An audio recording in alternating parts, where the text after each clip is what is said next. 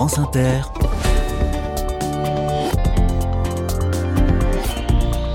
Dorothée Barba. Bonjour à toutes, bonjour à tous. La Seine-Maritime est notre terrain de jeu cette semaine. Inventaire absolument non exhaustif d'initiatives, de bonnes idées, de solutions dans ce département de Normandie. Et aujourd'hui, je donne la parole à un pionnier de l'artisanat solaire. Arnaud Créteau utilise un four solaire pour faire cuire du pain et pour torréfier des graines. Les mauvaises langues déjà se moquent. Y a-t-il assez de soleil en Normandie pour un tel projet? Oh que oui Le fondateur de l'entreprise Néoloco à Mont ville près de Rouen, nous explique tout à l'heure comment ça marche. Il est l'auteur d'un livre qui vient de paraître intitulé La boulangerie solaire et il est convaincu qu'un autre modèle énergétique est possible. La question est brûlante d'actualité, c'est le cas de le dire. Mais d'abord, coup de projecteur sur un lieu très précieux où l'on aide les aidants. Soyez les bienvenus. Carnet de campagne, le journal des solutions. Notre itinéraire en Seine-Maritime passe par Malonnet, petite commune au nord de Rouen, et on va parler d'une association baptisée La Cigale et la Fourmi, un lieu d'échange et de ressources pour les aidants, que ce soit des particuliers qui aident un proche malade à la maison ou des professionnels, les auxiliaires de vie et les aides-soignantes notamment. Bonjour Françoise Bouillon. Bonjour Dorothée. Présidente et fondatrice de La Cigale et la Fourmi qui va bientôt fêter ses 10 ans. Vous nous avez envoyé un message qui m'a beaucoup touchée, Françoise. Un message dans lequel vous évoquez votre envie de parler de votre métier extraordinaire. Vous êtes auxiliaire de vie. Vous précisez aussi être une auditrice assidue de cette émission. Je m'inspire des carnets de campagne, écrivez-vous, et je me suis dit, pourquoi pas moi? Mais oui, en effet, pourquoi pas vous? Alors pourriez-vous nous, nous résumer la philosophie de votre association d'abord? Oui, alors euh, notre association est née justement du, du constat euh, et de mon expérience d'auxiliaire de vie sociale. Et du coup, l'idée, c'était de proposer un lieu d'échange, un lieu ressource pour les professionnels permettre d'échanger leurs astuces, euh, de parler de leur métier, de leurs difficultés. Et petit à petit, nous avons ouvert ce lieu d'échange et les ressources aux, aux, proches aidants qui permet de toucher deux publics mm. euh, qui se côtoient beaucoup, mais qui n'ont pas toujours forcément euh, l'occasion de discuter de leurs euh, limites, justement. Mm. Pourquoi ce nom, la cigale et la fourmi? Alors, en fait, lorsque on est auprès des personnes âgées, souvent elles nous disent ben je, je, perds la mémoire, je voilà, ça me fait de la peine. Et du coup euh, l'idée c'était de leur faire euh, prendre conscience qu'en fait ils n'avaient pas forcément tout oublié.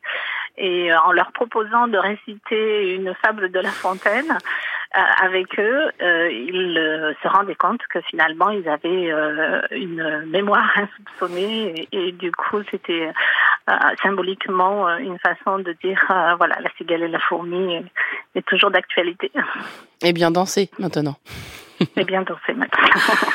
C'est un lieu d'accueil donc. Hein. Les besoins de parler, les besoins d'échanger sont très forts euh, dans ce milieu-là, vous le constatez tous les jours? Oui, effectivement. Pour les aidants familiaux, euh, on a un partenariat avec euh, l'Association française des aidants où on organise des cafés des aidants et des formations des aidants. Ceux qui participent reviennent régulièrement, donc euh, voilà, ils ont vraiment, euh, c'est un moment privilégié pour eux de parler, de se rendre compte qu'ils ne sont pas tout seuls. Et puis le lien que l'on peut faire entre les proches aidants et les aides à domicile, c'est aussi d'exprimer et d'expliquer certaines choses. Euh, lorsque, par exemple, un aidant peut nous questionner ou, ou être euh, très euh, très déçu qu'il y ait un turnover euh, d'aide à domicile, par exemple, en leur expliquant euh, pourquoi c'est organisé de telle façon, ça permet aussi de, de partir un peu plus sereinement, même si voilà on n'a pas trouvé la solution idéale, mais ça permet de diminuer les tensions qu'il peut avoir dans cette attente de professionnels. Votre association a aussi un, volet formation et vous êtes installé, c'est important de le préciser, dans une maison adaptée, avec un lit médicalisé, avec une salle de bain adaptée. Le contexte est idéal hein, pour les formations. Oui, tout à fait. En fait, euh, euh, on appelle ça un, plateau technique, ce qui permet euh, à des centres de formation ou des services d'aide à domicile de venir former des, aides à domicile sur la manutention, sur euh, la cuisine euh, ou, ou, tout autre euh, ou entretien de, de, du domicile Et donc, voilà, ça, ça permet d'avoir quelque chose de concret et d'utile. D'autant plus utile que cette maison est aussi un, un gîte, c'est un relais. C'est ça. C'est-à-dire qu'en fait, la même maison euh, permet à la fois d'accueillir sur les temps de permanence et donc d'informer, de réorienter, de faire le relais de ce qui existe sur le territoire. Euh, la formation dont on vient de parler pour les professionnels euh, et les aidants. Et sur les temps où ce local n'est pas occupé, on s'est dit qu'il était intéressant de le proposer à la location euh, pour le rapprochement euh, des aidants éloignés mm. de leur famille ou de leurs amis euh, sur le territoire. C'est un mélange hein, singulier finalement. Vous faites deux choses très différentes, hein, de la location de logements adaptés et de la formation pour aidants et pour auxiliaires de vie. Est-ce qu'il en existe beaucoup en France, à votre connaissance, des dispositifs comme le vôtre? Alors, à ma connaissance, non. je, suis demandeuse d'ailleurs, hein, s'il en existe.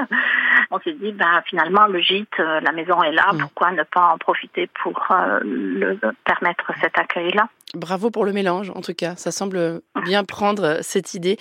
La cigale et la fourmi, c'est donc à Malonnet, en Seine-Maritime. Un grand merci, Françoise. Merci. Bonne journée à vous. Bonne journée. Au revoir. France Inter. Carnet de campagne. Nous voici à Montville, au nord de Rouen, pour donner la parole à un torréfacteur et boulanger qui travaille avec le soleil. Torréfaction de graines locales et fabrication de pain avec un four solaire. Bonjour Arnaud Créteau. Bonjour. Vous êtes ingénieur de formation, auteur d'un livre qui vient de paraître aux éditions Terre Vivante intitulé La boulangerie solaire. Bon, vous vous doutez de ma première question, hein Un four solaire en Normandie. Sérieusement, la météo est-elle adaptée? Non, non, c'est sérieux. Mais euh, alors la question, c'est pas de savoir si on a plus de soleil en Normandie qu'ailleurs, mais c'est de savoir si on a assez pour faire ce qu'on veut. Mhm. Et, euh, et, tout repose là-dessus. En fait, euh, l'idée, c'est vraiment de transformer l'organisation de l'activité pour pouvoir cuire euh, un maximum les, jours de soleil. En fait, mm. notamment sur des produits torréfiés, c'est quand même assez facile de trouver euh, du soleil dans l'année pour des produits qui se conservent plus d'un an. Quoi. Donc chez nous, le soleil est stocké dans les produits. C'est joli cette idée de stocker le soleil? Voilà, c'est ça. Mais c'est vraiment ce qui se passe en fait, c'est que on cherche pas à, avoir accès à l'énergie à tout moment, mais par contre on a compris que euh, dans notre activité, il y a des moments où on a besoin d'énergie et il y a des moments où c'est pas grave du tout. Par exemple, emballer des sachets de graines, euh, il n'y a pas besoin d'énergie pour faire ça, c'est on le fait à la main et, ça prend beaucoup de temps d'ailleurs. Euh, alors que cuire des graines pour la torréfaction, on a besoin d'énergie. Donc en fait, on, on simplement on priorise la tâche de torréfaction et quand il fait beau. Euh, et, quand on réfléchit comme ça, ça devient très simple parce que on va dire qu'il y a 10% du temps de travail euh, qui doit être priorisé euh, des jours de soleil. Et même en Normandie, c'est facile à faire. quoi. C'est ce qui s'appelle s'adapter à une énergie intermittente. Bah, exactement. C'est assez à l'opposé de l'approche énergétique qu'on a jusqu'aujourd'hui, puisque aujourd'hui on est plutôt dans un système où on nous dit qu'il faut absolument ne rien changer à l'organisation sociale, alors que nous, on essaye de se dire, bah, justement, pour cuire du pain ou torréfier des graines, on a besoin de chaleur. Et donc, on cherche simplement à comment organiser notre activité pour que ce soit compatible avec ces moments-là, en fait. Il faut bien sûr qu'on décrive votre four solaire. C'est un grand mur de miroirs et tous ces miroirs vont concentrer l'énergie du soleil à, un point donné, c'est ça? Oui, alors donc on a un grand four solaire euh, de 11 mètres carrés de miroirs. Donc c'est un four à concentration solaire qui s'appelle Lightfire. Mhm. Et donc, euh, bah, les rayons du soleil réfléchissent sur les miroirs. Et l'idée, c'est que chacun des 69 miroirs concentre en un même point. Et en fait, en ce point-là, on a placé un four. Quelle quantité de pain par jour pouvez-vous produire avec ce four?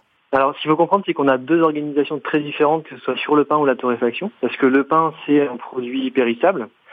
Donc, l'enjeu n'est pas le même que sur les graines qui se conservent plus d'un an. On est organisé un peu comme des paysans boulangers, c'est-à-dire qu'on a deux journées de pain par semaine de cuisson de pain. Donc évidemment, on fait des pains en levain, puisque les pains en levain, ça se conserve euh, une semaine à 10 jours. Et donc on fait entre 100 et 120 kilos de pain. Et donc on a, pour le pain, on a deux sources d'énergie. On a le solaire et le bois. Et en fonction de la météo, et eh ben, c'est soit l'un, soit l'autre. Donc c'est pour ça que même en Normandie, ça peut fonctionner. C'est juste une question de quelles contraintes on accepte de se mettre. Vous êtes aussi torréfacteur, vous le disiez. Est-ce que vous diriez que c'est une habitude qu'on a perdue, la torréfaction, un savoir-faire oublié? Ben, c'est ça, et en créant euh, du coup Néoloco, donc le, le, nom du projet c'est Néoloco, le nom de la boulangerie et, de l'activité de torréfaction. Néoloco c'est le premier euh, projet de, de cuisson de pain au solaire et de torréfaction solaire en, en Europe. Mais on s'est dit, mais quitte à installer un four solaire ici en Normandie, on va quand même pas faire venir les cacahuètes du Kenya ou le café du Guatemala. Et donc on s'est mis à chercher des produits à base de graines locales. Et là, on a redécouvert vraiment un univers qui a été complètement abandonné en fait à l'industrie, à des produits standardisés et mondialisés, puisque les produits torréfiés, on en mange tous les jours. Donc les cacahuètes, les épices, le chocolat, le café, la bière brune, ambrée, etc. Tout ça, c'est des produits torréfiés, mais on l'a oublié en fait. Et donc nous, on a refait ça avec des graines qui, soit qui viennent de Normandie, soit qui pourraient l'être si les filières étaient complètes. Et donc on fait des cacahuètes, enfin pas des cacahuètes, mais des graines apéro avec des graines qui viennent de moins loin que le Kazakhstan, et puis des épices de lin et des alternatives au café. C'est-à-dire qu'on fait des cafés de lentilles vertes de Normandie, des cafés de pois chiches bio de Normandie, donc évidemment sans café, mais ça s'utilise à la cafetière, ça a un goût très proche. Voilà. Alors là, je suis certaine que beaucoup de gens qui nous écoutent se disent Hein, comment ça Du café à la lentille? Voilà, c'est assez extraordinaire. Mais par contre, il y, a aussi une partie des gens qui nous écoutent qui vont se dire Mais oui, c'est vrai, euh, en Tunisie, en Turquie, euh, en Italie, on boit des cafés d'orge, de noyaux de date, etc. Et euh, c'est assez culturellement. il y a très peu de pays en fait qui consomment du café pur, finalement. Vous l'avez fait goûter à des, à des puristes, votre café sans café? Oui, alors en fait. Euh, bon, il y a un livre qui est sorti euh, il y a deux mois pour expliquer toute cette euh, histoire. Ça s'appelle La boulangerie solaire. C'est pas un livre pour les boulangers, c'est vraiment un livre pour tout le monde, pour montrer qu'un autre modèle énergétique est possible.